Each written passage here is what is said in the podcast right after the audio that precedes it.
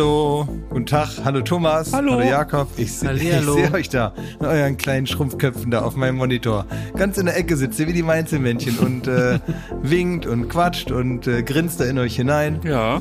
Und ähm, ja, ich bin hier woanders, bin, auf, äh, bin, bin, bin schnell weg, bin, bin schnell abgehauen und bin jetzt weg und äh, spanne ein paar Tage aus. Ich habe das ganz am Anfang von Baywatch Berlin schon mal erzählt und ich bin jetzt hier praktisch mein erster Testgast. Es gab doch damals zu Corona-Zeiten, ob ihr euch erinnert, als das gerade losging, haben die so Testurlauber nach Mallorca geschickt. Haben die geguckt, äh, wie gut kann man praktisch, während ein tödliches Virus zirkuliert, trotzdem am Ballermann Urlaub machen. Jetzt im Nachhinein eine total tolle Idee. Einfach zu sagen, wir schicken einfach mal so ein paar tausend Leute dahin und die sollen dann mal so alles ausprobieren, sollen sich Mallorca-mäßig benehmen, sich komplett äh, im Bierkönig oder sonst wo äh, da den Kopf abschrauben und dann mal schauen, ob die Corona kriegen und wenn ja, was passiert dann? Ist das auch so ähnlich wie bei der Eröffnung vom, vom Brandenburger Flughafen? ja, nur dass die Da halt haben die nämlich auch so einen Testdurchlauf gemacht Ja. haben, haben gemerkt, da funktioniert nichts, also haben sie es eröffnet. Das ist genau, darüber haben wir auch mal gesprochen, stimmt. Ähm, aber die waren immerhin, also haben es dann zu, schon mal ans Mittelmeer geschafft. Ne? Das ist das andere in Brandenburg war ja ganz tragisch, weil sie damit, weil die praktisch vom Urlaub nur die Scheiße erleben, nämlich mit ihrem Koffer da in der Halle stehen. Also das, was man eigentlich möglichst schnell vergessen will, sobald man dann da ist. Aber ich mache das jetzt auch. Ich bin nämlich mein eigener erster Testurlauber. Ganz am Anfang von Baywatch äh, Berlin habe ich das erzählt, ähm, dass ich so ein Projekt plane und das ist jetzt soweit. Ich habe da nicht viel drüber verloren, weil ich also über ungelegte Eier über unaufgeschüttete Inseln rede ich nicht gerne. Aber jetzt ist soweit. Ich habe äh, Wangerooge aufgeschüttet ja? im Arabischen Meer und ähm, ich bin jetzt gerade bei an Langeoog bei. Das kann sehe ich von hier Ach, praktisch. du machst jetzt alle, du machst alle äh, Halligen? ich mache alle. Ich mache ich mache die Nord- und die Ostfriesischen Ach so, ich Inseln. dachte, du machst immer nur Wangerooge. nee, Wangerooge ist jetzt komplett fertig. Und wirst du auch Sylt bauen? Sylt werde ich auch bauen. Das ist natürlich so ein Projekt, da will ich so ein bisschen, also jetzt, das sind ehrlich gesagt, also sowas wie Baltrum, Borkum und so, das sind eher Lässt so. du weg, ne? Nee, lass ich nicht weg, aber das sind so, so Fingerübungen. Da können die Ja, Arbeiter. Sylt weg, sonst hast du dir den Beisenherz eingefangen da auf deiner Urlaubsinsel. Ja, naja, mal sehen. Also vielleicht so äh, der Beisenherz hier aus der Region dann vielleicht. Ach so. Das heißt, ich werde dann da alles aufschütten und und und Sylt und und Kampen und so. Das mache ich natürlich erst, wenn ich ein bisschen weiß, wie das funktioniert. Und dann mache ich aber auch komplett Deutschland im Maßstab 1 zu 80. Das heißt, man braucht dann so ungefähr, also mit dem Fahrrad kann man an einem Tag von ähm, von äh, äh, Kiel nach München fahren. Ach, das ist ja toll. Das ist eine gute Idee, ne? Und dürfen da Autos fahren? ja, klar. Aber auch so kleine. Im Maßstab Ah, ja, 1 zu okay. 8. Also das heißt, du, aber du baust auch die hässlichen Ecken. Ähm, äh, genau, ich baue alles. Ich baue auch Duisburg, genau. Sogar Duisburg. Ja, damit, äh, du kennst doch den alten Witz. dass Duisburg. Du, du kennst doch den, den alten Witz, dass Leute aus der ehemaligen DDR durch Duisburg laufen und sagen, guck mal, so haben wir früher gewohnt. ne? So, dass man das so miterleben kann. So eine Art Musik. Das ist natürlich alles Quatsch. Ich habe natürlich nur Quatsch gemacht. Das gibt's alles gar nicht. Ich habe überhaupt gar keine Inseln aufgeschüttet. Das ist alles nur Quatsch. Das hat mich hat ja wirklich Benny mal gefragt, ob ich wirklich eine eigene Insel aufgeschüttet hätte und ob wir da mal drehen können. Wahnsinn. Nach einem, nach einem langen Wochenende hat er mich das mal gefragt. Das ist alles Quatsch. Ich bin in, äh, in Ungarn auf dem äh, Psytrance Festival. Ich bin mit dem Zelt hierher. Aha. Und ähm, da hängen wir jetzt alle rum. Es ist ganz toll hier und ja, ich soll euch auch schön grüßen von allen. Ich habe hier super viele Leute schon kennengelernt. War da auch die Hochzeit von Pietro? Hier auf dem Zeit, nein, also hier waren viele Hochzeiten so im übertragenen Sinne. In den Zelten wird also viel geheiratet, so, mhm. wenn man da so abends so entlang schreitet. Aber nee, heute Morgen haben wir Bäume angemalt, Klamotten getauscht. Ich habe so Tigerkontaktlinsen drin. Könnt ihr das sehen? Können wir nicht ganz nah an die Kamera Ja. kommen? Ich habe nur so Flott. Schlitze, weißt du, ich sehe. Findest du gut? Ja. Was läuft da für Musik? Ja, so Psytrance und so Zeugs. Was ist das denn? Sag mir gar nichts. Ja, so Trance, so ein bisschen flächige elektronische Ach Musik. So. Mhm. wo man so ein bisschen so hineinwabern kann mit seinem eigenen Gefühl. Ich kann, man kann sich so, man kann sich praktisch so in die Musik hineinweben. Und da bist du jetzt, ja? Ja, ich habe mir, ja, ich habe so mir so Glitzer, im- ich habe es wie auf dem Coachella gemacht, das habe ich gesehen bei Riccardo Simonetti, der hat sich den äh, Bart so rosa gemacht. Mhm. Ähm, habe ich auch jetzt. Hat er sich da auch eingeschissen? Nee, aber hier hat sich heute auch einer eingeschissen, aber der, aber das war jetzt gar nicht so ein Riesenevent hier, das wird einfach übersehen. Naja. aber ich habe ein Henna-Tattoo auf beiden Händen. Schick. Toll. Frag doch ja. mal, wie es uns ja, das geht. geht aber, ja, wie geht's euch denn eigentlich? Scheiße. Warum, Warum geht's denn? dir scheiße, Schmidti? Ach, die, die Arbeit hat uns wieder voll im Griff. Ne, du darfst Es nicht so von uns sprechen, du musst von dir sprechen, weil ich bin eigentlich noch super gut drauf. Weil ich komme ja aus dem Urlaub. Ja, keine Ahnung. Also ich habe den Fehler gemacht, ich bin an Ostern nicht wirklich weggefahren. Das ne? will ich meinen. Das ist ein Riesenfehler und dann sieht man halt überall, der ist in Paris, der Kopenhagen-Trip, das hier mal kurz nach Ibiza, hier, da, dies, das, ne? Und dann kriegt man so schlechte Laune beim Elden Ring spielen, dass man halt wirklich, äh, da muss man kurz in den Garten gehen. Also wenn ich, also wenn ich mich praktisch zu Hause auch so fühlen will wie hier, da zünde ich mir einfach ein paar Patchouli-Stäbchen an. Auch gut. Und dann habe ich so ein bisschen Urlaubsgefühl. Dann ist das so wie hier eigentlich, ne? Mhm. Wollt ihr die neueste, äh, den neuesten Klatsch von Elden Ring hören? Wollt ihr das Oh, von hören? Elden Ring, ja, das wollen, das wollen wir hören, ja. Ja, was gibt's da Neues? Haben wir noch einen Opener dafür? Jetzt geht's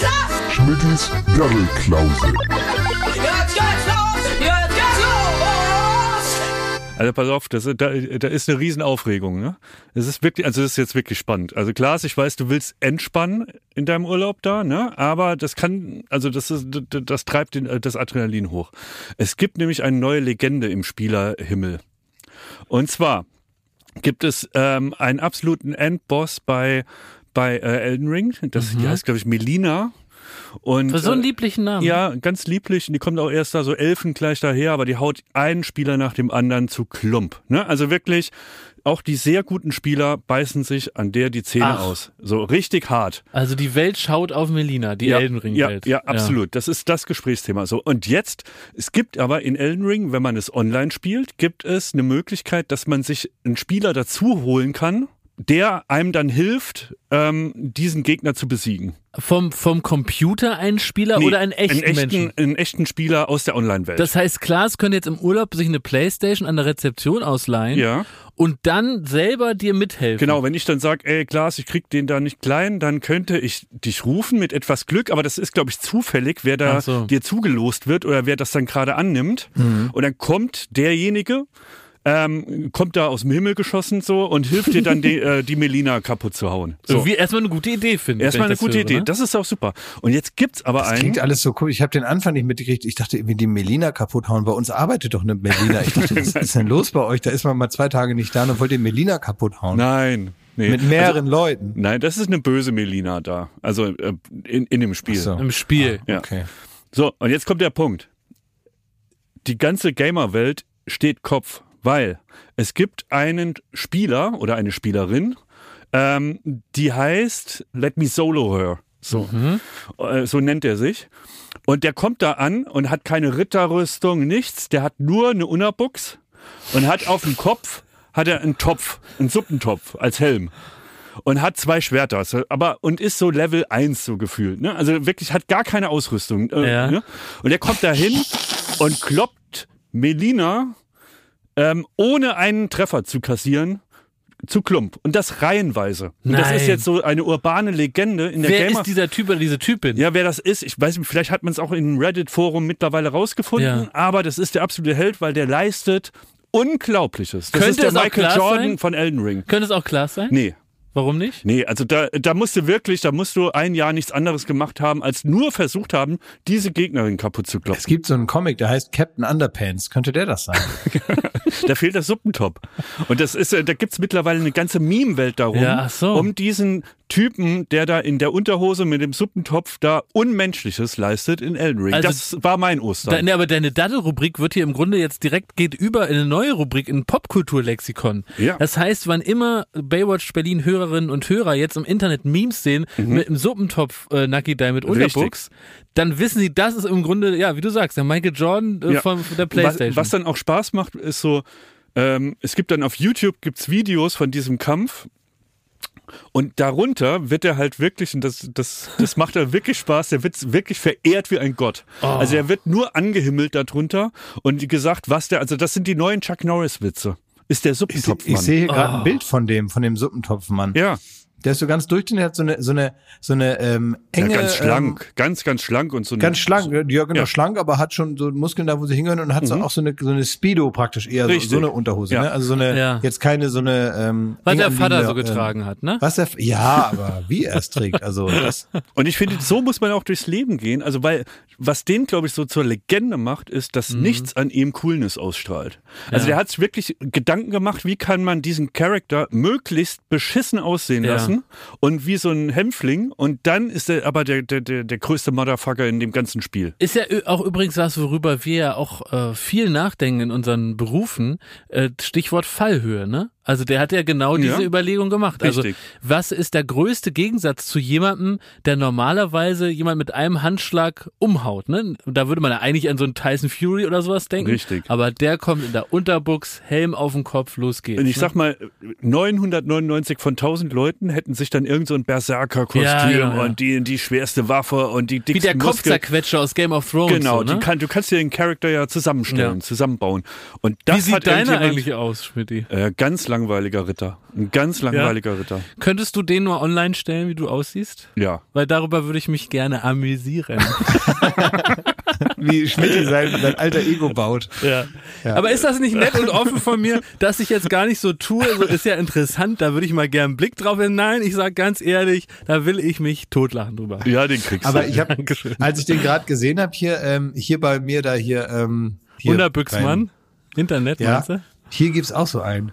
Der hat, ähm, Ach, der in ist deinem so, Urlaub, ist so- oder was? Am Pool oder was? Ja, genau. Der geht aber immer nur zum Pissen in den Pool, glaube ich. Aber du redest so nicht alle- von dir. Nicht von mir. Aber es gibt so einen, der so ähm, alle 25 Minuten geht er mal bis zum Bauchnabel rein, steht dann da rum. also, was soll der da sonst machen? Aber das macht man im Und- Meer ist es doch legitim, aber nicht im Pool. da schafft das aber nicht hin, weil am Meer gibt's ja keine Bar, zu der man hinschwimmen kann. so, und der muss ja auch oben wieder nachfüllen, damit das auch unten weitergeht. Aber bei dem ist ganz interessant, das ist so ein äh, absoluter Bodybuilder, der ist aber auch sehr klein. Also man sieht so richtig praktisch, ähm, was da schiefgelaufen ist. Der ist also, der ist wirklich so gebaut mittlerweile, weil der so klein ist, dass man besser über den rüberspringen könnte, als so drum herum zu laufen. Also es ist effektiver, einfach drüber zu hüpfen, ähm, weil der, also kleiner ist, als dass er breit ist und so. Und der sieht insofern merkwürdig aus, der hat auch mal so eine ganz kleine Badehose an und die schneidet ihm so richtig ins Fleisch. Und auch natürlich, damit man alle Muskeln sieht, die er trainiert hat. Und der hat sich vorm Urlaub schon mit äh, Selbstbräuner eingeschmiert, weil das ist mir dann so eingefallen, was sieht an dem eigentlich so komisch aus, habe ich gedacht. Ja klar, also erstmal diese bizarren Muskeln auf diesen kleinen Körper verteilt, aber der ist überall braun. Praktisch auch an Stellen, wo man gar nicht braun werden kann, weil da gar keine Sonne hinkommt, zum Beispiel in den Ohren. Da hast du reingeguckt. Na, ich, der saß beim, beim Essen so, konnte ich so rüberschauen. Ich dachte so, was ist denn an dem so merkwürdig? Warum ist Stimmt, man denn so? wird eigentlich normalerweise im, in diesem Ohrmuschelbereich nicht braun. Ne? Es gibt bestimmte äh, Bereiche, da wird man nicht braun. Es sei denn, man schmiert sich da so eine Bräunungscreme Ja. rein. Da wirst du auch da braun. Und der schmiert das wirklich in jede Ritze. Also ich habe nicht überall nachgeschaut, aber ähm, und das sieht an dem so komisch aus, dass der so gar keine Konturen mehr hat. Der hat überhaupt gar keinen Kontrast mehr. Das ist einfach so ein, der sieht eigentlich aus wie ein Schatten. Ich, ich stelle mir eigentlich vor wie Meister Propper. Hat er nicht auch mal so eine Badebuchs an und ist so zu braun? Ja, so ein bisschen so, ein bisschen ist das so. Das ist eigentlich, das ist eigentlich so ein Engländer, der also sehr viel experimentiert hat mit so Selbstbräuner. also man, man muss da sehr aufpassen, dass man nicht auf so zufälligen Schnappschüssen ähm, da irgendwie denkt, äh, da macht er den Günther Wallraff und will irgendwo verdeckt ermitteln.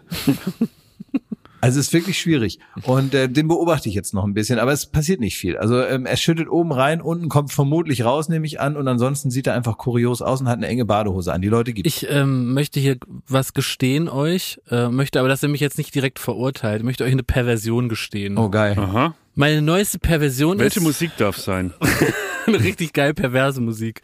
Und ihr müsst auch sagen, also ob das schon so pervers ist, dass man das in so eine perversen App auch eintragen kann. So neben Bondage-Fan und irgendwie äh, Sockenfetisch oder so. Was hast du für perversen Na, Apps? ich, ich sage, es gibt doch so perverse Apps, wo du gleichgesinnte Perverse findest, damit du den, mit denen das Perverse machen kannst. Mhm. Ja. Und das wäre eh nochmal eine weitere Überlegung, ob man das ausbaut auf das, was, worauf ich gleich zu sprechen komme. Äh, aber ihr könnt mal, ob euch das pervers genug wäre, sogar für so eine perverse App. Also da würde ich dann so reinschreiben, so Bondage, äh, was weiß ich, und so weiter. Und das, was, worauf ich jetzt zu sprechen komme. Mhm. Mein neuester perverser Kink ist, ich bin süchtig nach Tiny House Dokus. Und zwar habe ich in allen öffentlich-rechtlichen Mediatheken, Kannst du es ein bisschen erotischer erzählen? Das ist, mir, ich habe in allen öffentlich-rechtlichen Mediatheken. das ist deine Erotik? ich glaube schon, ja. Ui. Wie ist denn deine Basler. erotische Stimme? Hallo. Ach so. Klar. Ich habe alle Tiny House Dokus geguckt. Mhm. In den öffentlich-rechtlichen Mediatheken. So, und die habe ich alle geschaut und habe darüber festgestellt, nach der zehnten oder so, dass mich eine ganz besondere Sache daran verrückt macht. Ja, also mich wirklich verrückt. Nicht sexuell verrückt, das ist vielleicht jetzt der, das, der Bummer, aber, das macht mich aber verrückt, ist es schon sodass so eine, ich, dass ich es Ob- gucken muss. Objektophilie? Ja, es ist eine, es geht aber gar nicht um die Tiny Häuser. Kein Porsche-Parkplatz. Darum geht's auch nicht. Es geht um die Tiny House Bauer. Weil wenn du dich entscheidest, also nochmal zur Einordnung, ein Tiny ist ein sehr, sehr kleines Haus. Tiny heißt ja auch so winzig und klein. Und äh, die meisten Tiny House Bewohnerinnen und Bewohner, die haben sich das selber gebaut. Ähm, um da, da drin zu wohnen und für die geht da auch so eine ganze Lebensphilosophie mit einher. Der ähm, Überschrift ist Verzicht, ne? Also nur das Wesentliche. Man hat ja nur sehr, sehr wenig Platz. Und was ich wahnsinnig witzig finde, ist, dass alle Tiny House Besitzer, die da zu Wort kommen, die triumphieren über das System. Die sagen, wir sind so schlau, wir sind so pfiffig, wir haben die Lösung gefunden. Und die sind so richtig, die tragen die Nase ganz hoch und die Schultern ganz breit, weil die so pfiffig sind. Und dann muss ich immer denken, und das ist für mich der eine, eine Gedanke, ihr fühlt euch super pfiffig, aber ihr wohnt in einem super kleinen Scheißhaus. Und diese Tatsache, die finde ich so witzig, dass Leute die ganze Zeit sagen, ja, wir haben es hier, wir haben es verstanden, wir wissen, wie es geht. Ihr Idioten da oben in euren Schlössern. Aber wir sitzen hier auf dem Klo direkt am Esstisch. Und dieses Triumphieren, das ist so witzig. Bitte, bitte, liebe Baywatch Berlin Hörerinnen und Hörer und äh, Schmidti und Klaas, bitte schaut euch eine Tiny House Doku an und wartet, es dauert im Grunde eigentlich immer nur eine Minute. Also man muss nicht wie bei Pornos lang rumspulen, ne? Sondern nach einer Minute kommt der Erste, der sagt, ja, ich setz jetzt hier auf ein Tiny House, hab dem ganzen System Haus ein Schnippchen geschlagen, sag ich mal, Shortcut ins Leben. Und das ist wirklich, also das hat mich fasziniert. Ist herrlich. Und das ist dann auch so, dass die ähm, da drin auch immer so alles so umschieben können, ne? Die können alles schieben, weil die wirklich, du, du sitzt beim Scheißen und kannst dann aber auch Mittag essen. Im Grunde, so musst du es ja, du musst es ja, Das so eigentlich wie der Typ hier aus dem Pool, ne? Also, dass man Ja, einfach, ja. einfach nur noch nachschüttet. Du musst, äh, du kannst beim Scheißen Mittag essen, dabei kannst du mit dem linken Fuß die- dieses Tiny House auch noch fahren und sitzt eigentlich mit einem Bein auch im Bett. Und das ist im Grunde das äh, geniale System hinterm Tiny House. Also bitte unbedingt diese Dokus wegschmachten, weil die Typen sind alle gleich. Ach toll. Ja. Ja, das kann ich mir vorstellen, ja. Sowas gucke ich mir gerne an. Es gibt übrigens noch zwei Dokus, die damit enden, dass sich von jeweils einem unterschiedlichen Mann am Ende der Doku die Frau getrennt hat. Ja, das ist das wäre die nächste Frage. Das ist Da ja eigentlich dann, nur was. da ist ein Fazit, Experiment Tiny House gescheitert, aber in beiden Fällen sagt der Mann, ich, bleib, ich mach weiter, ich bleib hier. Ja. Bis er komplett vereinsamt in, in, in also ja, aber das wäre jetzt die nächste Frage. Also das kann man natürlich nur machen, wenn einem andere Menschen egal sind. Also Ja. einen Rückzugsraum könnte man sich praktisch bauen aus der aus der Seitenwand der Toilette und irgendwie der Eingangstür oder so. Ja, dann kann man sich dann so, eine, so, ein- so ein Dreieck zusammenschieben irgendwie und dann kann man sich dann mal zurückziehen und mal so ein bisschen für sich sein. Ne? Ja, vielleicht ist das nächst nach Tiny House einfach ein Sarg. ja. Dass du so triumphierend im Sarg hockst und sagst, ja Leute, fickt euch mit euren Penthäusern. Das auf der Erde leben. Ja, Schon lang nicht mehr mein Ding. ja, Unter der Erde. Mit dem Rohr zum Atmen nach oben. Das ist es. genau. Ihr Idioten. Ich habe eine gute Sache festgestellt, die uns zivilisatorisch ein bisschen in die Gegenwart bringt. Ich habe festgestellt, dass man jetzt endlich ein bisschen normaler äh, und auch ein bisschen besser umgeht mit Technik. Ähm, also selbst ich. Also ich habe an mir festgestellt, habe ich gemerkt, okay, wir sind jetzt in einem neuen Zeitalter, wo also Dinge selbstverständlicher werden, weil ich ja genau wie ihr auch die Übergangsgeneration war, wo auf einmal ganz viel neue Technik hineinkam. Und die wird jetzt aber erstmal so bleiben. Die wird sich natürlich verbessern und auch schon verbessert haben in der letzten äh, Zeit, in den letzten Jahren. Und mir ist das deswegen aufgefallen, weil ich zum Beispiel merke, dass ich zum Beispiel Spracherkennungs-Apps oder Spracherkennungsdienste nicht mehr anschreie. Ich rede mittlerweile normal mit denen. Ja. Ich äh, schreie die nicht mehr an und rede nicht mehr mit denen, als wären die ein bisschen dumm und vier Jahre alt. So hat man das nämlich zehn Jahre gemacht. Wenn es Wie wird gab- das Wetter? Genau. So, Man hat so, so mit denen gesprochen. Und auch bei Touchpads, die allerersten Touchpads, muss man wirklich mit der Faust draufschlagen, damit das Ding reagiert hat. Am besten mit der flachen Hand draufdrücken, so doll man konnte, bis einem der Daumen oder die ganze Hand wehtat. Und mittlerweile ist es ein ganz leichter, kleiner Tipp drauf und zack funktioniert es. Und ich finde, der mittlerweile gängigere, normalere Umgang, so wie man das aufs Film kannte. Man kommt nach Hause, hängt die Jacke auf, Licht an, zack, geht Licht an. Ne? So. Dann, das funktioniert. Wir haben natürlich da gestanden und haben eigentlich praktisch mit der Ausformulierung unserer Befehle mehr Zeit verbracht, als mit dem, äh, mit dem Lichtschalter drücken oder mit dem, was man sonst gemacht hätte stattdessen oder bei der Auskunft anrufen. Und das äh, habe ich jetzt an mir festgestellt, dass ich offenbar jetzt ein moderner Mann bin, indem ich äh, so Geräte nicht mehr behandle, als wären sie irgendwie äh, zurück. Darf ich kurz nachfragen? Was ich interessant finde an deiner Persönlichkeit auch, und ich möchte es mal, also versuchen, dem näher zu kommen. Oh, jetzt kommt Du- so, eine, du- so, eine, hinterlistige Beleidigung. Nein, aber ich finde interessant, also man könnte einerseits sagen, der technische Fortschritt erlaubt eine wesentlich lässigere Bedienweise über die letzten zehn Jahre Ja, im ja, Grunde die, ja, die das aber Evolution. Ich- vom, vom ersten iPad, wo Nein, man nein, bis nein, den Bildschirm zerdrückt hat bis zum heutigen. Aber Nein, du ich verstehe, das auf aber deine ich hab- Fähigkeiten. Nein, nein, nein, Nein. nein, nein, nein, nein, nein, das ist anders. Das ist eigentlich eher eine Abwertung meiner Fähigkeit, weil ich selbst moderne Geräte noch angeschrien habe sehr lange. Also du hast sie noch verwendet wie vor zehn Jahren. Das so, das meine ich. Punkt. Jetzt ja. langsam habe ich mich als Mensch an die Technik angepasst. Ja. Ich war derjenige, der erstmal wieder, der abgedatet werden musste. Und ich habe irgendwann festgestellt, ach, die muss man ja gar nicht Ich bin jetzt neidisch auf deine Geräte, ey. Wieso? Ja, die werden nicht mehr angeschrien und nicht mehr wie, wie, wie bekloppt behandelt von Klaas. Bei Ja, Schmidt muss man auch aber, sehr aber, fest aber so richtig, wollte Muss ich er auch mal sagen, aber das mag der ja. Das magst du aber, wenn ich dich festdrücke. Ja, auch mal ne? Das möchtest du nicht, dass ich, auch mal sanft. Ja, aber dass ich dich nur noch, nur noch so mit der Fingerspitze so einmal so, so, so, so antatsche, ich glaube, das möchtest du nicht. Also, dass Och, du ab doch. und zu noch mal richtig gedrückt wirst von mir. Ja, und man braucht Freunde auch jetzt, äh, ehrlicherweise, wozu hat man denn Freunde, wenn nicht wenigstens die einmal anschreien? Ja, ja, gut. Dann zu äh, Best, Best Friends sind wir. Ja, oder? Schmidt bedankt dich. Schmidt danke, bedankt dich. danke ihr. Danke. Ich finde das schon auch eine Qualität auch von unserer Freundschaft, dass, äh, dass man nie genau weiß, ob man mit dem, was man jetzt gerade sagt, durchkommt. Es gibt Freundschaften und auch so kumpelähnliche Beziehungen, wo ich genau weiß, ich kann den größten Schwachsinn erzählen. Ich kann erzählen, dass bei mir im Garten letzte Nacht ein Alien gelandet ist und die werden sagen, ah ja, wenn du das sagst, stimmt das wohl. es gibt so Freundschaften, von denen man weiß, da kommt man mehr, oder Freundschaften, aber so Bekanntschaften oder Gespräche, in denen man bereits drin ist oder die man gerade erwartet, wo man genau weiß, man kann eigentlich hier, kommt hier komplett durch mit allem. Man kann auch irgendwelchen Quatsch erzählen, den man sich in der richtigen Freundschaft nicht trauen würde. Weil man genau weiß, man hat eigentlich nicht genug Ahnung. Gilt das für Promis nicht immer generell? Weil es ist ja wahrscheinlich auch so für ob das jetzt ein Hotelangestellter ist oder keine Ahnung, irgendjemand in einem Laden. Es ist, ähm, es, es fällt einem doch schon schwer, wenn jetzt so Thomas Gottschalk vor dir steht oder so, dass du dann irgendwie, ähm, und der redet offensichtlich richtigen Müll, dem zu sagen, Herr Gottschalk, Sie reden offensichtlich richtig, richtig, richtigen Müll.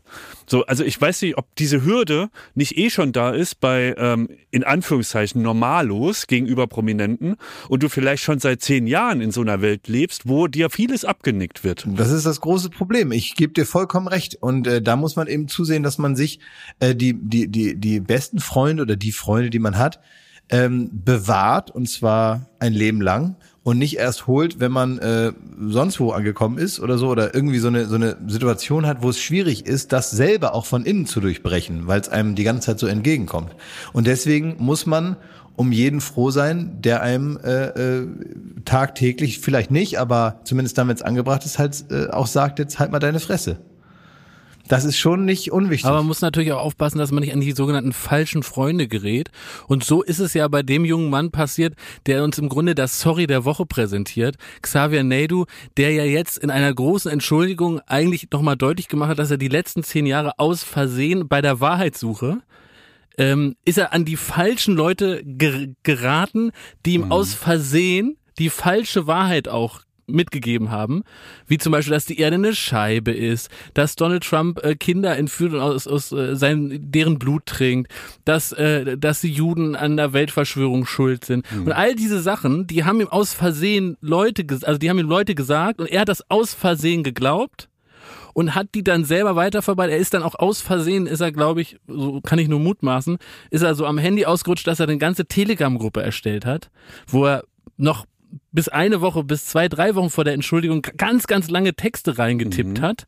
Und jetzt tut ihm das aber leid. Aber auch nicht so ganz so konkret, muss man sagen. Aber, ne? aber, glaub, aber glaubst du denn, dass er auch aus Versehen so eine ganze Tour gebucht hat mit so aus Versehen super vielen Plätzen, die wieder verfügbar Nein, ich sind? glaube, dass er ähm, gerne eine Tour gebucht hätte. Ah. ist nur eine so Vermutung, das. ja. Aber dass es wahrscheinlich inzwischen durch die Entwicklung seiner Persönlichkeit kaum noch Leute gibt, die sagen, lieber Xavier, bitte komm doch bei mir in die sehr, sehr große Tonhalle hier in Essen und spiel da deine Lieder. Ja, so ich ein glaube, Telegram-Konzert, das, das ist nicht so lukrativ. das ist nicht so. Na, ich glaube, dass der schon noch bei so Idioten irgendwelche Tickets verkauft, aber wenn keiner mehr da ist, der sagt, hier kannst du äh, spielen und keiner mehr da ist, der sagt, ich äh, leih dir mal äh, ein Klavier und ein Schlagzeug, dann wird das schwierig und dann ist es vielleicht besser mal Also- sich zu entschuldigen. Wenn es da Echsenmenschen gibt, dann bin ich am Start. Ja. Kaufe ich ein Ticket. Du willst, du willst ja auch eine gute Stimmung da haben, ja. Das ist ja das Problem. Stell dir vor, Ja. du würdest ja wahrscheinlich mit Ach und Krach irgendwelche Läden da voll kriegen. Aber das sind ja dann Menschen, die wollen dann die ganze Zeit diskutieren über irgendwas und bringen dann ihre,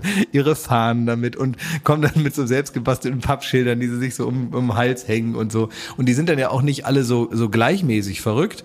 Ne, das wäre dann ja okay, dann könnte man ja zumindest mal wissen, wie man sie alle behandeln soll. Sondern was man ja vergisst, ist, dass diese Truppe, die er sich daran Ja. gezüchtet hat, die sind ja alle sehr individuell Komplett, verrückt. ja, ja. Das heißt, die würden sich in so einer großen Halle nicht mal untereinander richtig gut verstehen, Mhm. Stimmt, sondern ja. bis da Streit losgeht über, über irgendeine Abzweigung einer Verschwörungstheorie, die der eine dann so findet und der nächste sagt, ah, das ist aber jetzt ein Quatsch. Ne?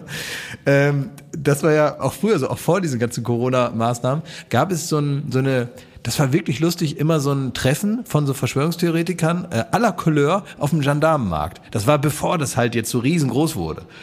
Und äh, dadurch, dass das halt einfach so viele kleine Splittertheorien sind, dass sie sich nur unter der Überschrift, wir sind alle irgendwie, äh, haben so Theorien. Das ist so der kleinste gemeinsame Nenner.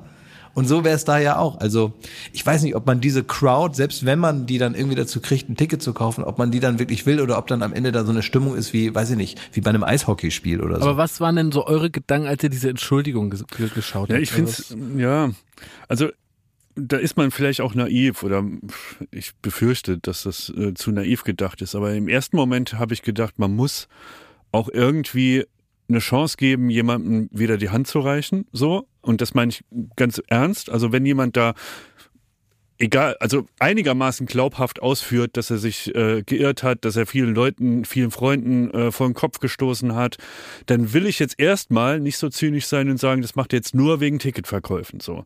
Weil man muss ja auch sehen, also egal welche Blase er sich angezüchtet hat, er macht sich in dem Moment jetzt auch nochmal sehr, sehr viele Feinde aus einem, aus einem Milieu, wo man auch gar keine Feinde haben will, ne? So, also, weil, oder man will sie haben, aber der, das ist auf jeden Fall nicht eine leichte Sache. Und ich glaube, er stößt jetzt seinen neuen Freunden komplett vor den Kopf, ohne sicher zu sein, dass ihm die Entschuldigung abgenommen wird und so. Und ich dachte da halt kurz irgendwie, ja komm, irgendwie ist es doch egal wie ganz gut, dass er äh, irgendwas gemerkt hat und irgendwie. Ich sehe aber gleichzeitig, dass es wohl auch so ist. Ich bin da jetzt nicht 100% in dem Thema, aber dass er bei Telegram bis vor zwei Tage vorher, glaube ich, noch gegen Juden gehetzt hat und ähm, wirklich antisemitischen Müll da rausgebrüllt hat. Und dann frage ich mich, was ist denn da über Nacht passiert? Und dann kommt man natürlich ins Grübeln. Vor allen Dingen finde ich, äh, ich glaube, du darfst Xavier Naidoo sogar offiziell Antisemit nennen, da gab es irgendwie ein Urteil. Und äh, müsste nicht eine Entschuldigung auch so formuliert sein, dass man auch ein bisschen konkreter wird in dem, wofür man sich entschuldigt und von, von was man sich distanziert. Und ich glaube, dass die, dass die Entschuldigung auch, sie ist ja auch abgelesen, sie ist auch in sehr künstlichen Ja, Setting. das würde jeder sie, machen, wenn das so eine Ja, wichtige Entschuldigung Ja, ist. Also stimmt, da magst du recht haben, aber da, du merkst ja schon in den Formulierungen, dass sie total vermeidet, konkret zu werden. Ich hatte schon den Eindruck, sie will so diese, seine Schwurbler-Trupp nicht gänzlich vor den Kopf stoßen, aber letztendlich irgendwie so genau auf dem Grad des Nötigsten das formulieren, was man eben formuliert, um so ein Stück weit wieder ähm, äh, in die Gesellschaft zurückzukommen und äh, dann, das wäre meine Unterstellung, wieder ein paar Karten zu verkaufen. Naja, aber er sagt ja eigentlich schon, dass er sich, äh, dass er, äh, dass er wirklich komplett auf dem Holzweg war und dass er ähm, auch Sachen gesagt hat, für die man sich schämen muss und fürs, für die es keine Entschuldigung eigentlich gibt. Und, Aber was ist, also was ist das? Was sind die Sachen? Ist das, dass du sagst, die, äh, Deutschland ist eine BRD und es gibt keine Ja. Regierung, also dass du im Grunde faschistoide Gedanken hast? Sind es Gedanken, äh, wo du sagst, Juden sind äh, schuld an der, an der Weltverschwörung, wo du- Antisemit, antisemitische Gedanken? Ähm, sind es Gedanken, wo du sagst, die Welt ist seiner festen Überzeugung nach eine Scheibe? Also muss man da nicht ein bisschen konkreter Ja, werden? vor allen Dingen, ich glaube aber, man, man, man, also man hat ja auch bei vielen, also es gibt ja aus verschiedensten Szenen, also ich sag mal äh, monothematischere Szenen, dann Aussteiger, weiß nicht, die aus der aus der ähm, extremen Rechten oder so Ja. dann aussteigen und so. Und ich finde, äh, das ist jetzt erstmal, muss man sagen, ist das ein guter Anfang, sage ich mal so. Ob der jetzt schon befriedigend ist oder glaubhaft oder so, das kann man, glaube ich, zu diesem Zeitpunkt noch gar nicht sagen. Das war so ein habe ich auch so empfunden, eher so ein Agenturstatement, wo man das Gefühl hat, ja, das ist jetzt halt mal von mehreren Leuten gegengelesen worden, bis das dann mal rausgeht und zwar eben genau mit dieser ähm, mit diesem Wunsch, dass es jetzt erstmal so einigermaßen schmerzlos durch die Tür geht.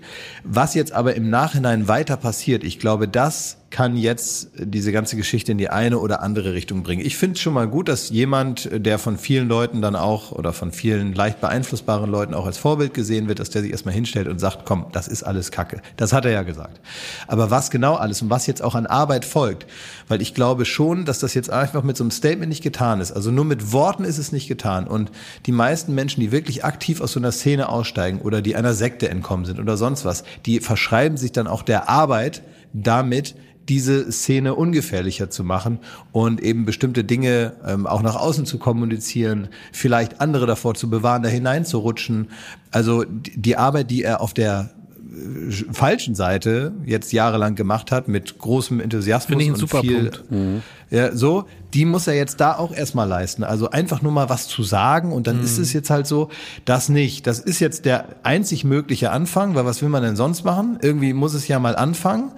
Aber was jetzt kommt, das entscheidet das. Und wenn das jetzt bei, bei diesem platten Statement da bleibt und äh, dann ist er halt privat, soll man jetzt glauben, ist er halt jetzt nicht mehr so, aber sonst kriegt man auch nicht mit, was er eigentlich wirklich macht, dann ist das alles albern und für die Katz. Also er muss Ja, jetzt also wirklich ich, die Ich Gegenarbeit glaube leisten. auch, wir müssen halt auch aufpassen, es gibt ja so viele Kampagnen und die haben ja alle eine Notwendigkeit, ob's äh, Aussteigen aus rechts oder irgendwie, wo man Überzeugungsarbeit leistet, dass vielleicht auch Leute, die vermeintlich auf, dem- auf dem Irrweg sind, ähm, nochmal ein bisschen ihre Position überdenken. Und dann aber im gleichen Augenblick, wenn das jemand formuliert und sich damit an die Öffentlichkeit wendet, dann können, kann man eigentlich auch nicht irgendwie von vornherein sagen, ja, das ist ja eh alles gelogen oder Kalkül, der will jetzt da seine drei Tickets verkaufen. Sondern da gehört auch dazu, sonst kann man sich alle Kampagnen dieser Welt Das sparen, stimmt, die einfach alle abhaken und sagen so, komm, ist egal, ähm, die sind für alle Zeiten verloren. Das kann es ja auch nicht sein. Ich bin kein Sympathisant, im Gottes Willen, von Nee, Xavier ist ja und der hat sich wirklich, äh, das ist noch mehr als nur Dummgelaber, was er gemacht hat. Es ist wirklich ähm, alle Grenzen übertreten ähm, mit dem mit seinen Aussagen in den letzten Jahren und ich glaube trotzdem muss man irgendwie jetzt genau hinschauen so. Aber ich finde, das, was Klaas gesagt hat, ist ein wirklich entscheidender Punkt. Der hat, du hast, ich will nur mal einen Einsatz rausnehmen, ne? Äh, Du hast gesagt, der hat jetzt ganz viel gearbeitet über Jahre, äh, um irgendwie äh, Dinge zum Einsturz zu bringen, äh, für die falsche Sache, jetzt mal ganz platt. Und jetzt finde ich, kann man schon erwarten, dass mit der Entsch- Entschuldigung mehr einhergeht als nur dieses Statement. Da muss aus meiner Sicht mehr kommen, um da auch ernst genommen zu werden und auch die Verletzungen ein Stück weit äh, wieder gut zu machen, die man äh, äh, ähm, zugefügt hat.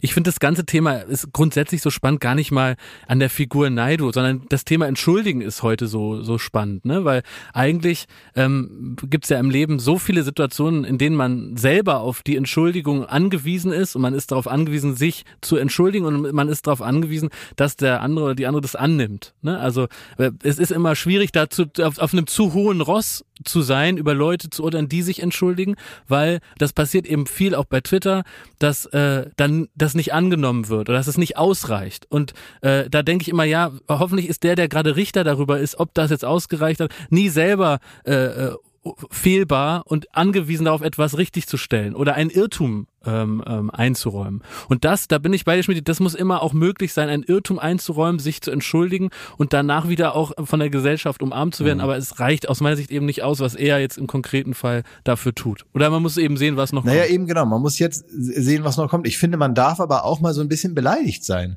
Also neben all der ähm, neben all den Werten, die man eben auch verbindet mit der Möglichkeit, jemanden, ja, wie soll man das sagen, zurückzuholen oder wieder zu integrieren in normale Umstände und demjenigen vielleicht, der ja, das muss man ja auch alles mal sagen, also dass da Wer dieses Video kennt, wo er dann da in, in Tränen aufgelöst da sitzt, weil er denkt, da werden irgendwelche Kinder von Adenochrom-Zapfsäulen äh, da befreit und so von Trump, in, irgendwie so, er weiß der Kuckuck, was die sich da zusammenspinnen.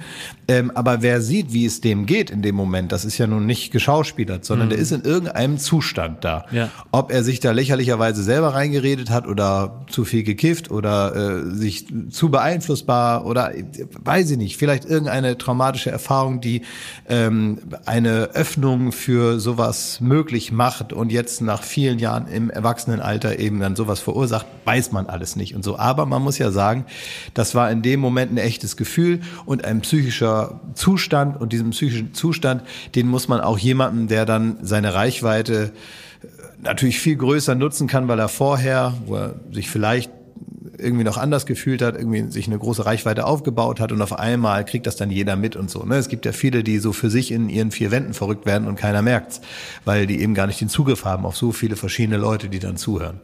Ähm, auf der anderen Seite finde ich es aber auch vollkommen okay, wenn man beleidigt ist als Gesellschaft oder als Öffentlichkeit oder als jemand, der den schon lange kennt oder so. Und man sagt, ey, jetzt kommt er da mit so einem lapidaren Video, setzt sich dahin und sagt, ach, äh, Kuckuck, übrigens äh, war alles Quatsch, was ich gesagt habe, können wir wieder Freunde sein. Dass das jetzt nicht sofort im Sinne der ähm, sachlichen Entgegennahme und des Konzepts von Leuten, die eine, eine, eine, eine, eine Hand zur Hilfe ausstrecken, dass man die nicht sofort wegschlägt. Das ist im Prinzip das Prinzip, was da drüber steht. Aber dass man auch so ein bisschen skeptisch ist. Und deswegen haben wir ja auch anders das Thema hier begonnen, ne, um erstmal so ein bisschen das Naheliegende zur Seite zu räumen.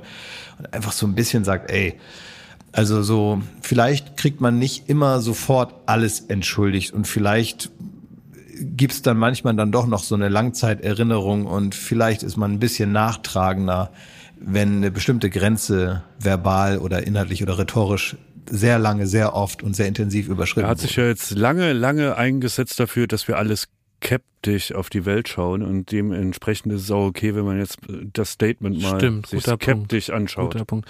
Noch letzte Sache, ich meine, warum ist man auch so streng mit ihm? Ne? Er ist ja nicht einer von vielen Schwurblern gewesen, sondern ich finde schon, wenn man nochmal zwei Jahre zurückspult, so Anfang der Corona-Pandemie, als äh, aus so ein paar witzigen Schwurblern, die man so bei Spiegel TV beäugt hat, ähm, eine ne Bewegung geworden ist, die dann wirklich auch äh, in vielen großen Städten zu großer Zahl viel auch mit, mit Rechtsradikalen zusammen ähm, äh, demonstriert haben und da einen Terz und einen Terror gemacht haben, ihre Masken nicht getragen haben, gab es Demos in Berlin, die dann wirklich nachweislich als Superspreader-Event äh, fe festgestellt wurden. Da war er eher schon immer eine Galionsfigur dieser ganzen Bewegung. Er war so einer der ersten mit so einem Telegram-Kanal, noch lange vor Attila Hildmann.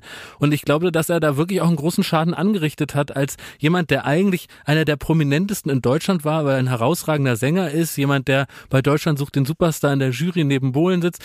Das war eine Figur, da war auch genau für diese Menschen, glaube ich, eine Figur, die gesagt hat, Mensch, wenn der da jetzt dabei ist und wenn der mich da mit meinen Nachrichten versorgt, ja, dann muss da, dann kann ich ja so falsch gar nicht liegen. Und der hatte, glaube ich, viel von diesem ganzen Schwachsinn, der wirklich zu einer gesellschaftlichen Bedrohung, auch zu einer Bedrohung für die Demokratie geworden ist, hat der legitimiert oder sogar mit seinem äh, Quatschkanal ähm, äh, initiiert. Und das finde ich, das darf man so nicht ganz vergessen, Aber- wenn er da so reumütig auf der Aber auch da ist wieder, Designer-Couch wieder sitzt. eine Chance, wenn genau so ein Posterboy, Ja. so nenne ich ihn mal, Ja. wenn der jetzt irgendwie sagt, alles, woran ich in den letzten zwei Jahren geglaubt habe, war für die Katz. Ja, und und das- war Schwachsinn, ich möchte mich entschuldigen. Das ist per se eigentlich mal eine, eine Basis, äh, wo ich jetzt nicht äh, die Tür Ja. zuschlagen würde. Du hast vollkommen recht. Das muss man jetzt so machen, aber ich, ich bin jetzt mal gespannt, wie ernst das genommen wird und ob da mit derselben Konsequenz eben auch in diese Richtung jetzt Ab gearbeitet zu Lanz und dann schauen wir mal. Ja, genau. Ja, genau. Das man muss- Landsgericht. Soll, Robin Alexander soll seinen Spruch sagen und dann bin ich gespannt. genau.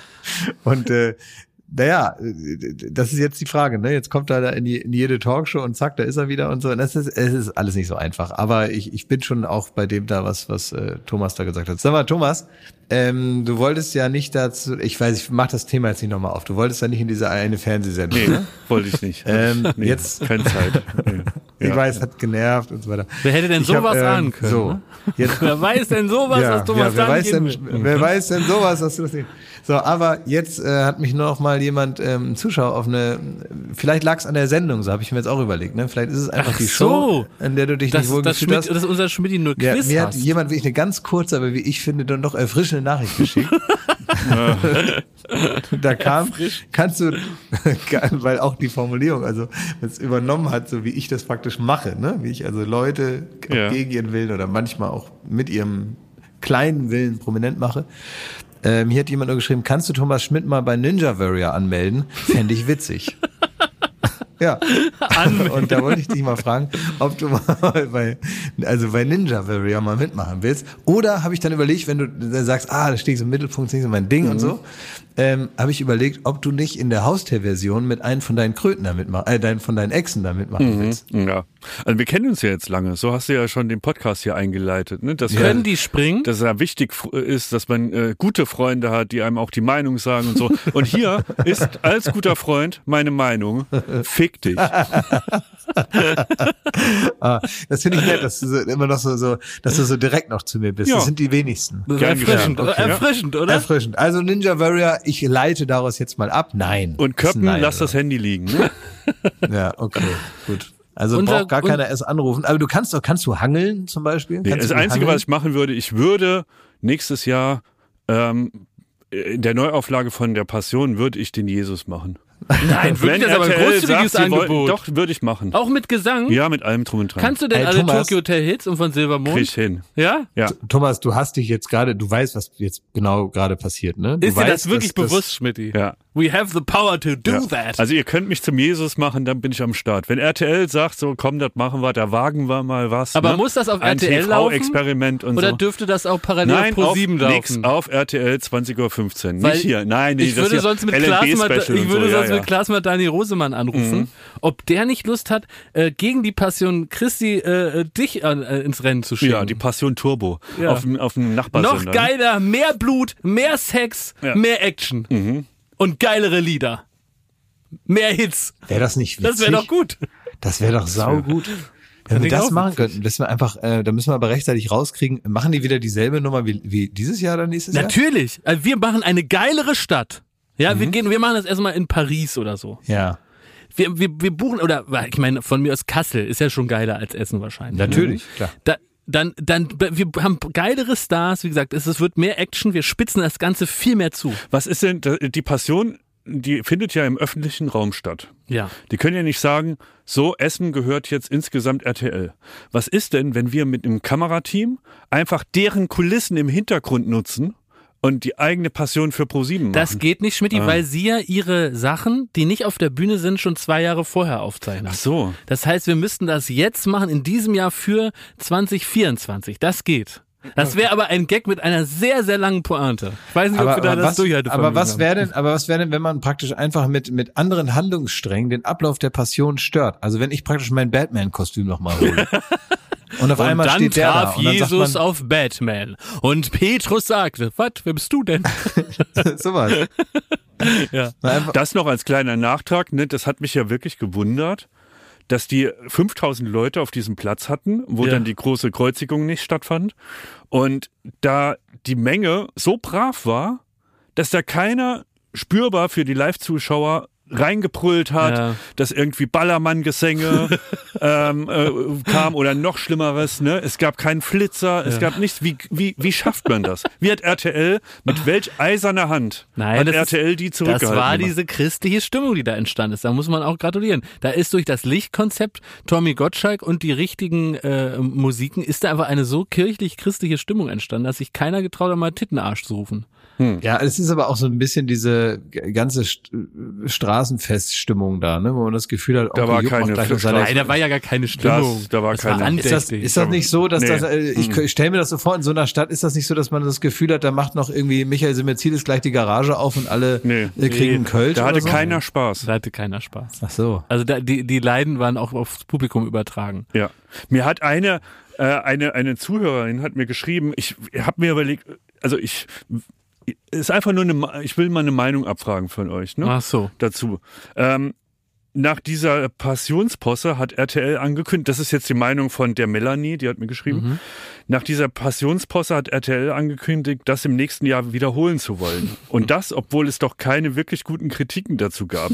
Klar war die Einschaltquote hoch, aber doch eher, weil es wie ein Unfall war, bei dem man nicht wegschauen konnte. Es war doch mehr eine Blamage für RTL als ein echter Erfolg. Redet man sich sowas in der Fernsehwelt in der Tat plump schön? Ja. Im nächsten Jahr wird es doch garantiert ein Flop, denn äh, da hat man das meiste ja schon gesehen und beim zweiten Mal ist es doch nicht äh, spektakulär. Ich bin irritiert. Jetzt mal ein, Also äh, nur eine Prinzip äh, Privatmeinung. beschreibt sie das, sie beschreibt das Wetten das Problem. Nein, sie beschreibt, sie beschreibt es zu ehrlich. Aber natürlich, das wird eine Sitzung gegeben haben mit Champagner. Ja. Und dann wird gesagt worden, dann erstmal, Tommy, du warst super, du hast es klasse gemacht. Das war herrlich, toll, dass du dabei warst. Du hast dem Ganzen nochmal so eine Grandezza verdient. Essen sah toll aus. Wir waren richtig mal bei den Zuschauern, da wo sie tagtäglich sind. Wir waren fast als RTL regional vor Ort. Wir haben das toll abgefilmt. Auch die schönen Seiten von Essen haben wir toll in Szene gesetzt. Wir hatten tolle Sänger. Die Songs waren berührend. Es war, die ganze Welt hat draufgeschaut. Es war alles klasse im Grunde. Das ist ja ein internationales Format, ne? Das Ja. ist ja eingekauft Aus Holland, worden. ne? Aus Holland.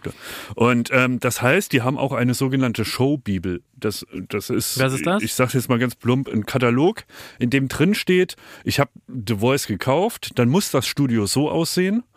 Dann muss die Musik kommen, oder man kennt es auch von Wer wird Millionär, das Lichtkonzept, dass wenn die Frage kommt, gehen die Scheinwerfer äh, Das ist runter auf der ganzen Welt gleich. auf der ganzen Welt gleich, ob du es in Indien guckst oder so. Und das wird dadurch sichergestellt durch die Formatbibel.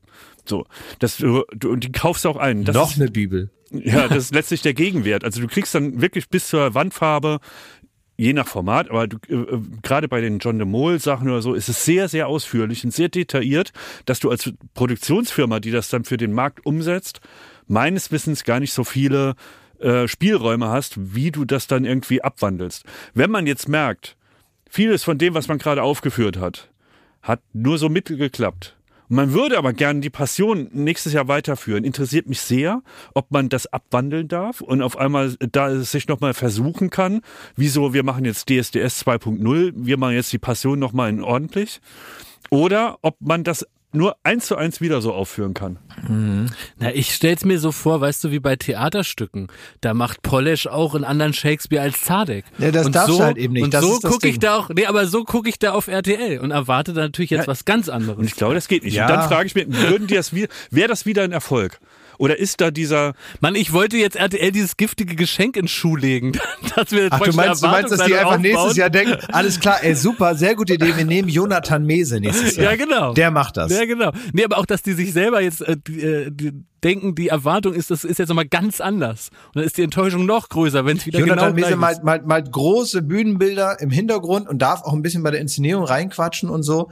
Äh, und, und, und ansonsten macht er so eine Art Performance-Kunst in der Ecke noch irgendwo. Ja. Dass man also irgendwie probiert, das Ganze noch so ein bisschen, dann kriegen alle eine geknallt und los ich geht's. finde, Udo Lindenberg sollte das inszenieren. Oder so. Oh, ja. Aber ich meine, sie dürfen ja andere, andere Darsteller nehmen, ne? Das dürfen sie ja schon. Ne? Andere Darsteller dürfen sie bestimmt. Also Udo Lindenberg, das muss ich sagen, äh, von der Idee, dass er das inszenieren will, bin ich sehr überzeugt. Ich erinnere mich sehr gerne an äh, Udo Lindenbergs Auftritt ähm, bei Zirkus Halligalli. Äh, da äh, erstmal hatte irgendeiner Geburtstag, ich weiß gar nicht, wer es war.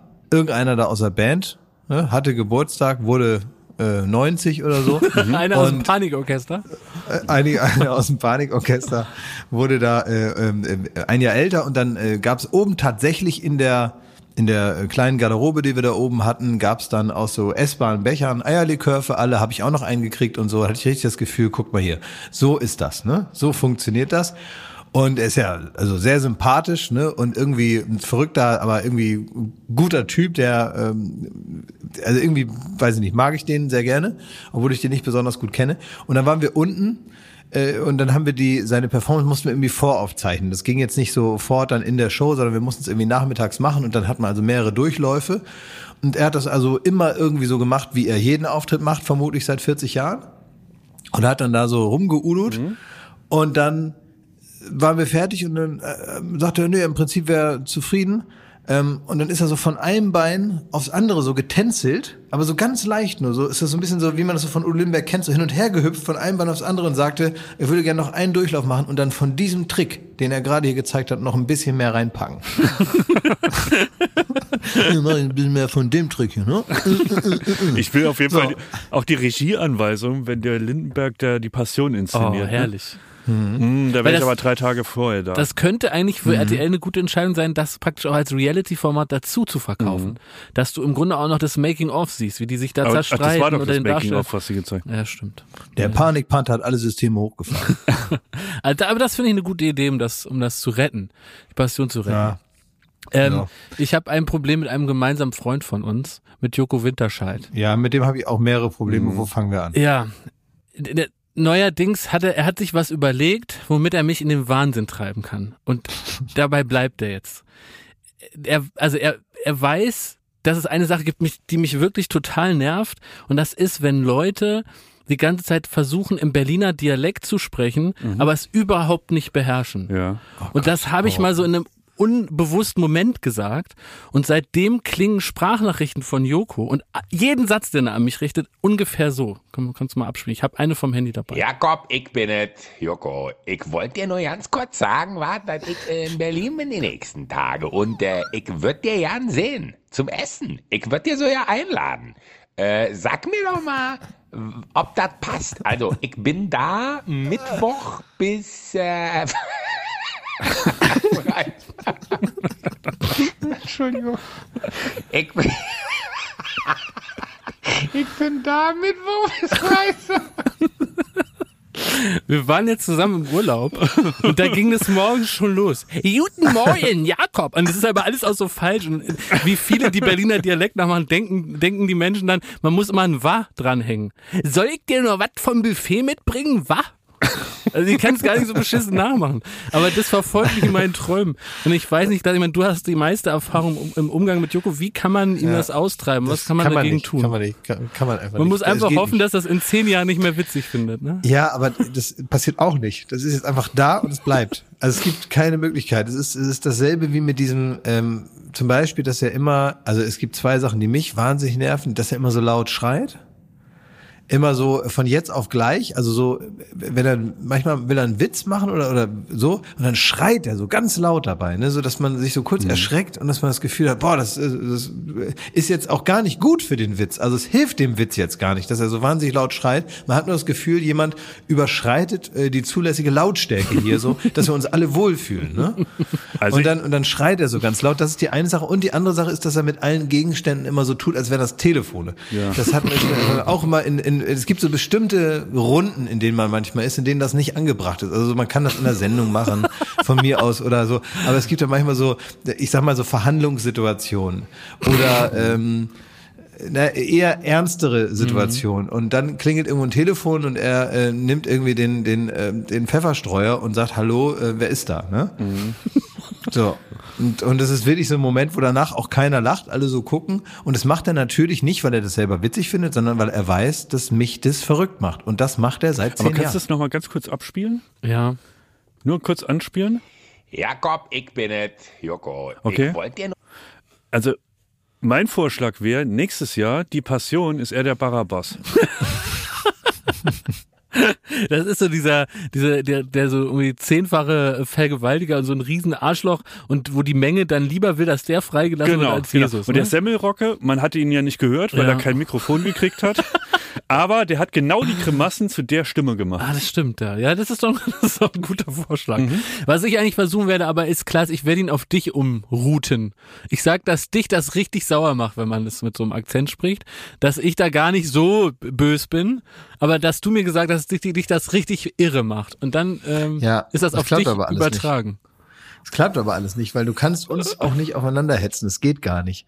Also, weil Joko und ich sind tatsächlich nicht gegeneinander auszuspielen. Ja, das stimmt. Ähm, wir haben so unsere, wir haben so unsere kleinen äh, äh, Momente manchmal, aber wenn einer von außen probiert, uns irgendwie so zu instrumentalisieren, auch noch gegeneinander oder so, das geht immer nach hinten los. Also ich sage dir, wer das Opfer sein wird in diesem Dreieck. Und du willst uns nicht beide zum Feind haben. Nee, und außerdem, passieren. das zeugt auch davon, dass du anscheinend, obwohl ihr in Urlaub fahrt und, und gute Freunde seid, du, du, du hast, du weißt nichts über Joko. Weil der freut sich einfach, dass noch jemand Spaß mit seinem Dialekt hat. Und dann denkt er, ach, ist nicht nur Jakob. Jetzt sind es schon zwei. Und weiter geht's. Genau, das könnte passieren. Ja. Schöne Grüße. Ja. Und außerdem dein Saarländisch war jetzt auch nicht so viel geiler, ne? Stimmt. das stimmt. Weißt du noch, wie man Fleischkäse wegbestellt?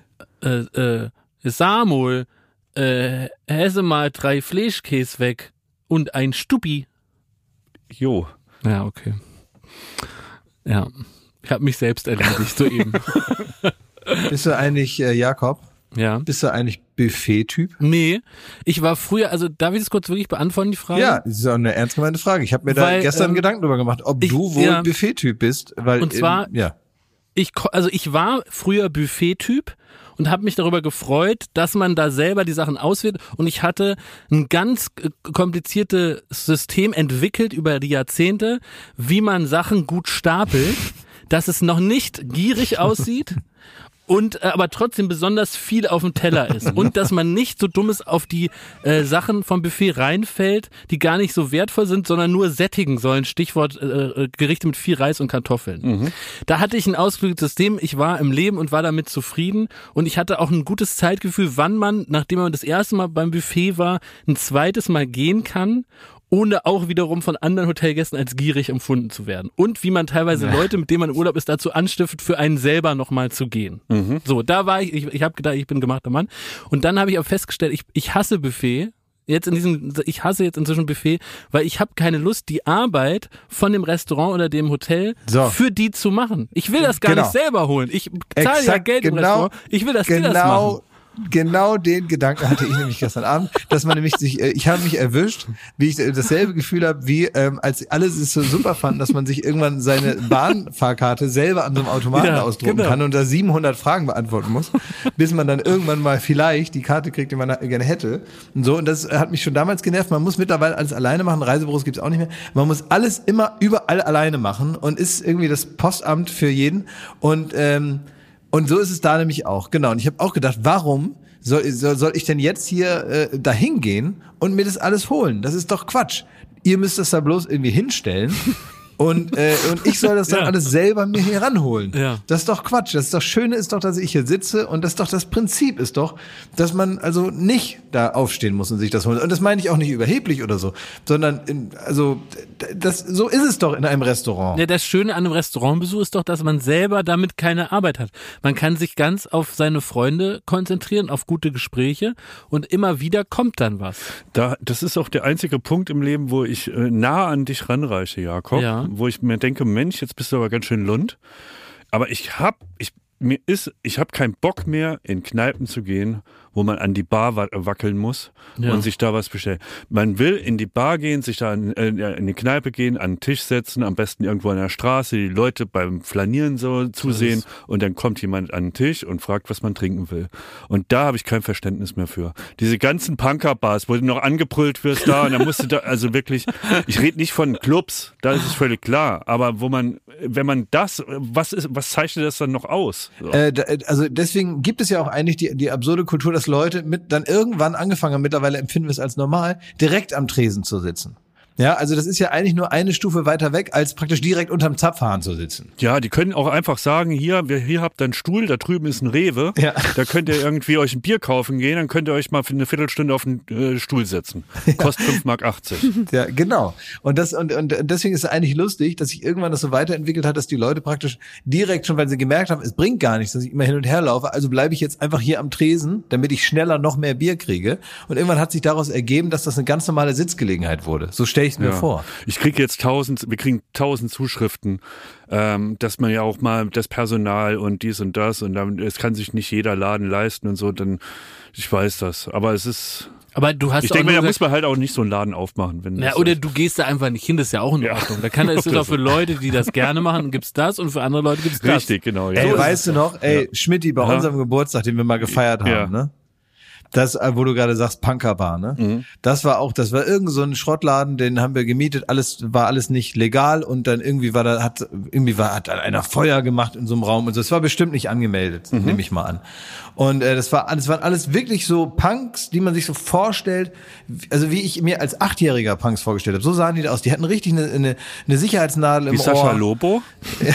genau, so, aber die, ähm, die, die hatten so eine Sicherheitsnadel im Ohr, die hatten so drei, vier Hunde, die hatten so abgerissene T-Shirts, wo man so an der Seite reingucken kann, ne?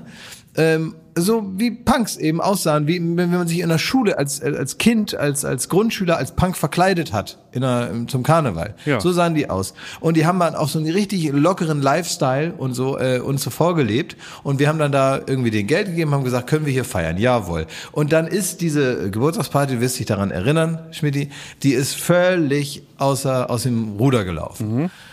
Ähm, ich bin irgendwann in diesem Innenhof mit so einer Ape rumgefahren, kann ich mich noch erinnern, bis sie umgefallen ist. Ja. Und überall war Feuer. Eine Tortenschlacht, ja. Eine Tortenschlacht gab's noch und mein und äh, ähm, und dann war mein äh, Zahnarzt war so besoffen, dass wir dachten, wir müssen einen Arzt rufen. Der, der, das war ja der Geburtstag, den haben wir ja auch mit Colin Fernandes gefeiert. Genau, die war auch noch mit dabei. Die war praktisch auch noch mit in dem in dem in dem. Äh, die habe ich aber dann nicht mehr gesehen. Also man hat sich nicht mehr gesehen, weil zu viele Leute kamen, weil es ging irgendwann so der Gerü das Gerücht um, dass das eine andere Party wäre. Das hätte irgendwas mit den äh, äh, äh, MTV Music Awards. zu tun. Ist auch egal. Auf jeden Fall. Es standen dann irgendwann so Prominente, die ich noch nie in meinem Leben gesehen habe, standen vor mir und ähm, äh, und dann habe ich denen so äh, Getränkemarken gegeben und so, die ich noch so hatte. Und äh, das war also, es war ein einziges Durcheinander und irgendwann, das war so lustig, ähm, kam man nicht mehr zum Klo. Man musste so Stage diven, damit man wieder aus, aus dem Raum, wo die Tanzfläche war, musste man Stage diven, weil man anders nicht mehr rauskam. Das war also äh, brandschutzmäßig nicht ideal. Und ähm, dann stand irgendwann so ein Punk vor mir und habe ich gemerkt, wie der Deutsche in ihm durchkommt. Also wie das bisschen äh, äh, ja, System, was ihm dann doch verblieben ist in all seiner Anarchie, das kam dann vor mir zum Vorschein. Der war richtig sauer auf mich und hat gesagt, hier sind zu viele Leute, das geht so nicht. Hat der Typ zu mir gesagt. Das Mhm. Mit geht der so Ratte nicht. auf der eine- mit der Ratte auf der Schulter. Das geht so nicht. Ich hab gesagt, was geht so nicht? Ich gesagt, wir haben auch gar keine Getränke mehr. Die haben die Kästen Bier, haben die durch die Fenster reingemacht. Hab ich gesagt, ja, wo denn sonst? Durch die Tür kommt man ja nicht mehr rein. Ist doch klar, ne? Und dann haben die so die Kästen Bier so an so Seile, haben die die dran gefunden und haben die so, damit irgendwie der, der Nachschub gesichert war und so. Und dann hat dieser Typ zu mir gesagt, das würde so nicht gehen. Ich war, also der war kurz davor, äh, äh, zum Ordnungsamt zu laufen und zu sagen, schicken Sie zwei Leute. Das waren die Zeiten, ne? Ja, irre. Ich habe ja letzte Woche ähm, kurz äh, mich über Fußballfans und Faninnen geäußert. Ja. Hast du, Und hast du da habe ich, Feedback gekriegt? habe ich viel Feedback bekommen, positiv und negatives. Und ich muss noch mal sagen, weil ich hier eine sehr lustige Nachricht auch bekomme, die ich unbedingt vorlesen möchte, ähm, dass es mir natürlich nicht darum ging, äh, dass ich sage, Was ich, hast du denn gesagt? Kannst du Genau, na, ich, das will ich jetzt zusammenfassen. Mir ging es darum zu sagen, äh, ich finde Fans toll, ich finde Stimmung im Stadion toll. gesagt. Doch, doch, mal, ich habe ganz konkret erzählt, dass Du hast es, gesagt, ähm, der VIP-Raum wäre toll und dass es das Bier umsonst gibt bei der Hertha. Das hast du so zugespitzt. Aber ich habe gesagt, dass, äh, dass ich habe erzählt, dass ich äh, äh, Fans gesehen habe, die äh, äh, gegen einen Zaun gepisst habe, der sehr, sehr großmaschig war, so dass man ihre Glieder hat sehen können und die mich mit dem Satz begrüßt haben: äh, "Leck meinen Schwanz."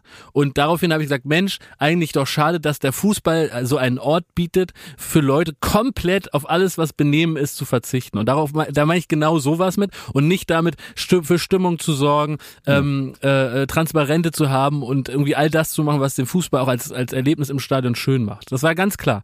Und ähm, da hat mir jemand nochmal ein, eben ein, äh, ein Erlebnis eingeschickt, der was äh, durchaus auch in diesen Kanon gut passt. Und da muss ich, muss ich sehr drüber lachen.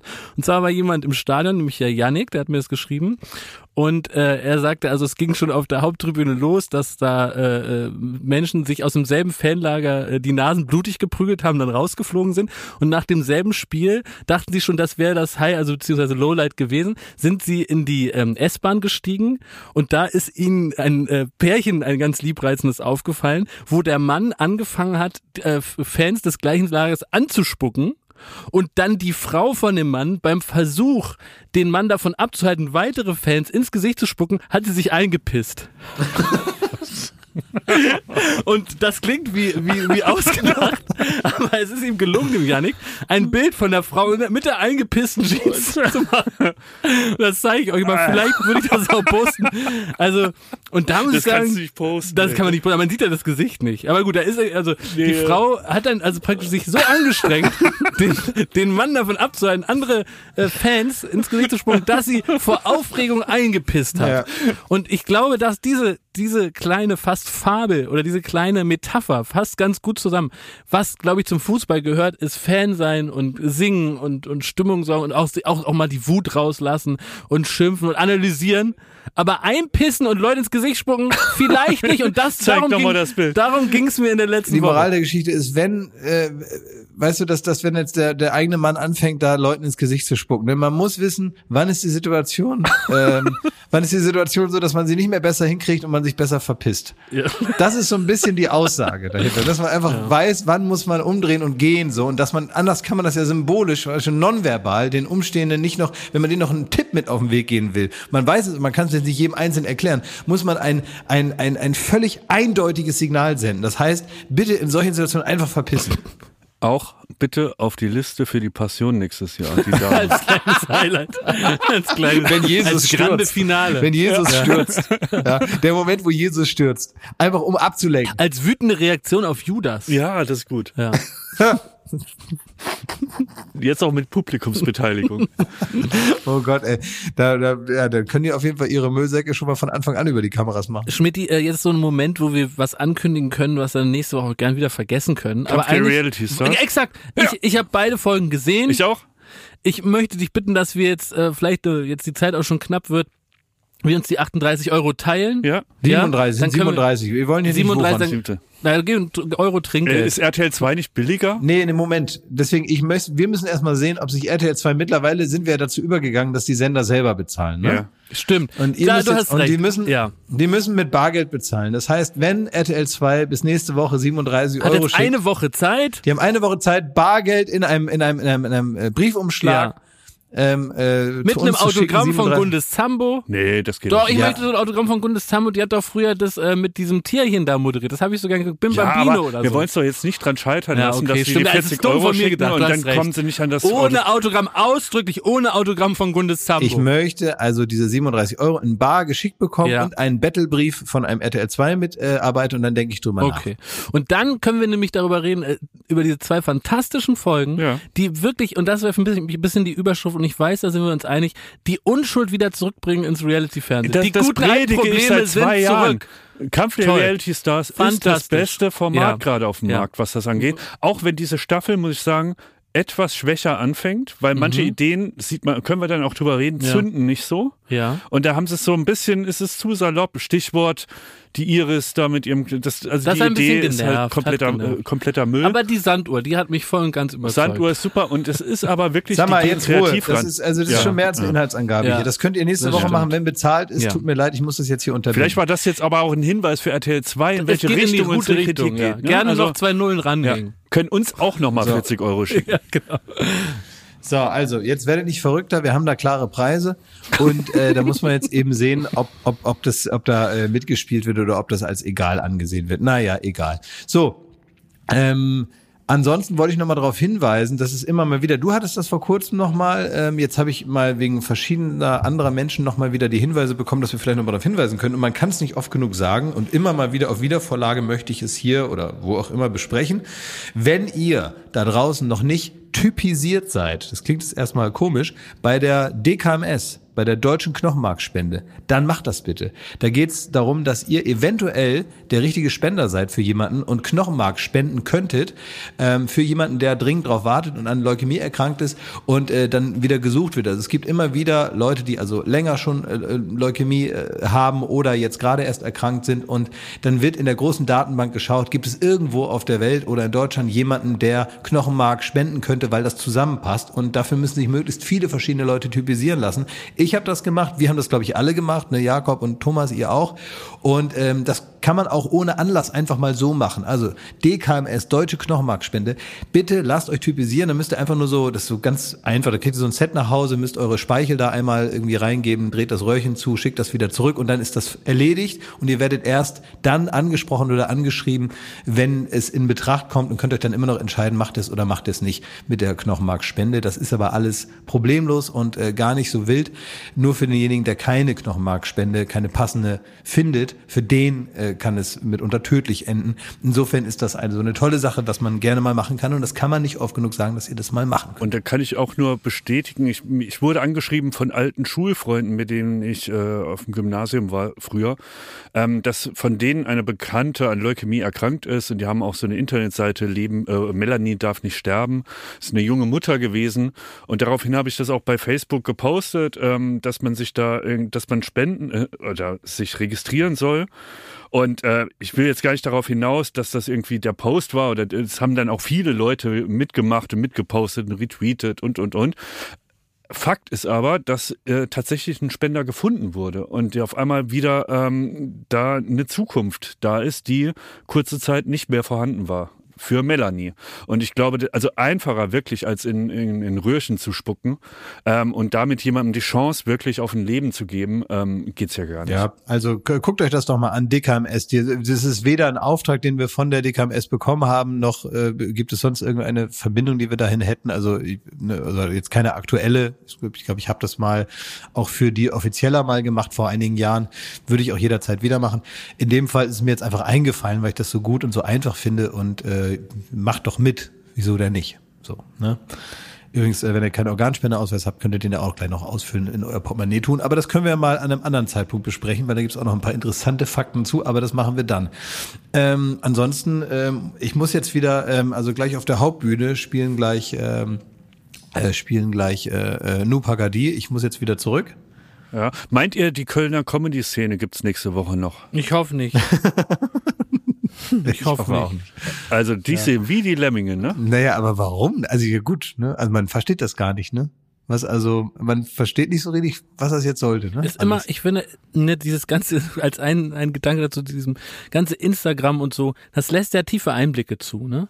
Und es gibt Menschen, die sind gut beraten, wenn man die so ein bisschen näher kennenlernt und die da, und das geht auch ganz gut über Instagram. Und dann gibt's andere Menschen, da hätte man sich gewünscht, die hätte man doch gar nicht so nah kennengelernt. Und da gibt's ein altes Sprichwort, hättest du geschwiegen, wärst du ein Philosoph geblieben. Und das kann man ganz gut auf das Thema Comedy umwandeln.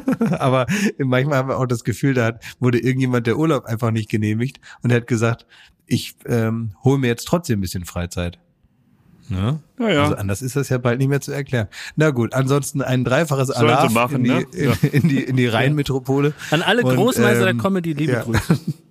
Wir ähm, verabscheuen uns. Bis zum nächsten Mal. Ihr Jochen Busse. Können wir wenigstens die Tradition aufrechterhalten, dass wir Ja, mit den Worten ja recht. schließen, die da heißen. Alle Gute, alle Liebe. Ah, Hi,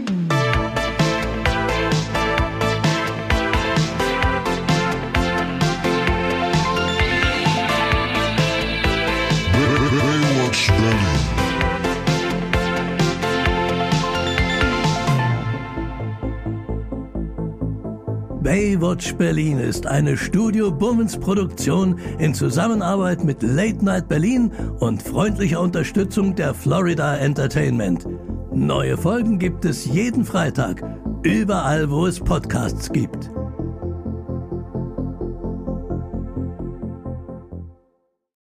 Ich dachte ja, wir machen einen Podcast zusammen, Joko, und dann ähm, hängen wir einfach ab, einmal die Woche, unterhalten uns ein bisschen lustige Alltagsbeobachtung, manchmal politisches Ja. Take, dies, das, Feierabend. Was stattdessen passiert, ich muss Sport machen. Schöne Naja. Scheiße. Auf eine gewisse Art und Weise ist es aber auch abhängend, ne? ja gut, ähm, das ist aber so, so eine Entwicklung, die man natürlich nicht kommen sieht, wenn man einen Podcast beginnt, wo man aber, wenn man einen Podcast hat, wie wir beide, der jeden Donnerstag erscheint, äh, und Sunset Club heißt, sehr dankbar darüber ist, dass zum Beispiel ein Gast wie Kai Pflaume sagt, hast du nicht Bock auf eine Klimmzug-Challenge? Ja, und jetzt mache ich seit zweieinhalb Monaten, trainiere ich Klimmzüge. Bald ist es soweit. Die große Auflösung, habe ich es geschafft, einen Klimmzug zu schaffen. Also habe ich es geschafft, ihn zu schaffen. Und die Laune ist im Keller bei mir, außer natürlich, wenn wir uns unterhalten miteinander. Aber den Rest der Zeit, den ich nicht mit dir Podcast mache, mache ich ja Sport. Ja, äh, schaltet doch einfach ein und hört rein. Wir würden uns sehr freuen. Und wenn es euch nicht gefällt, sagt bitte keinem.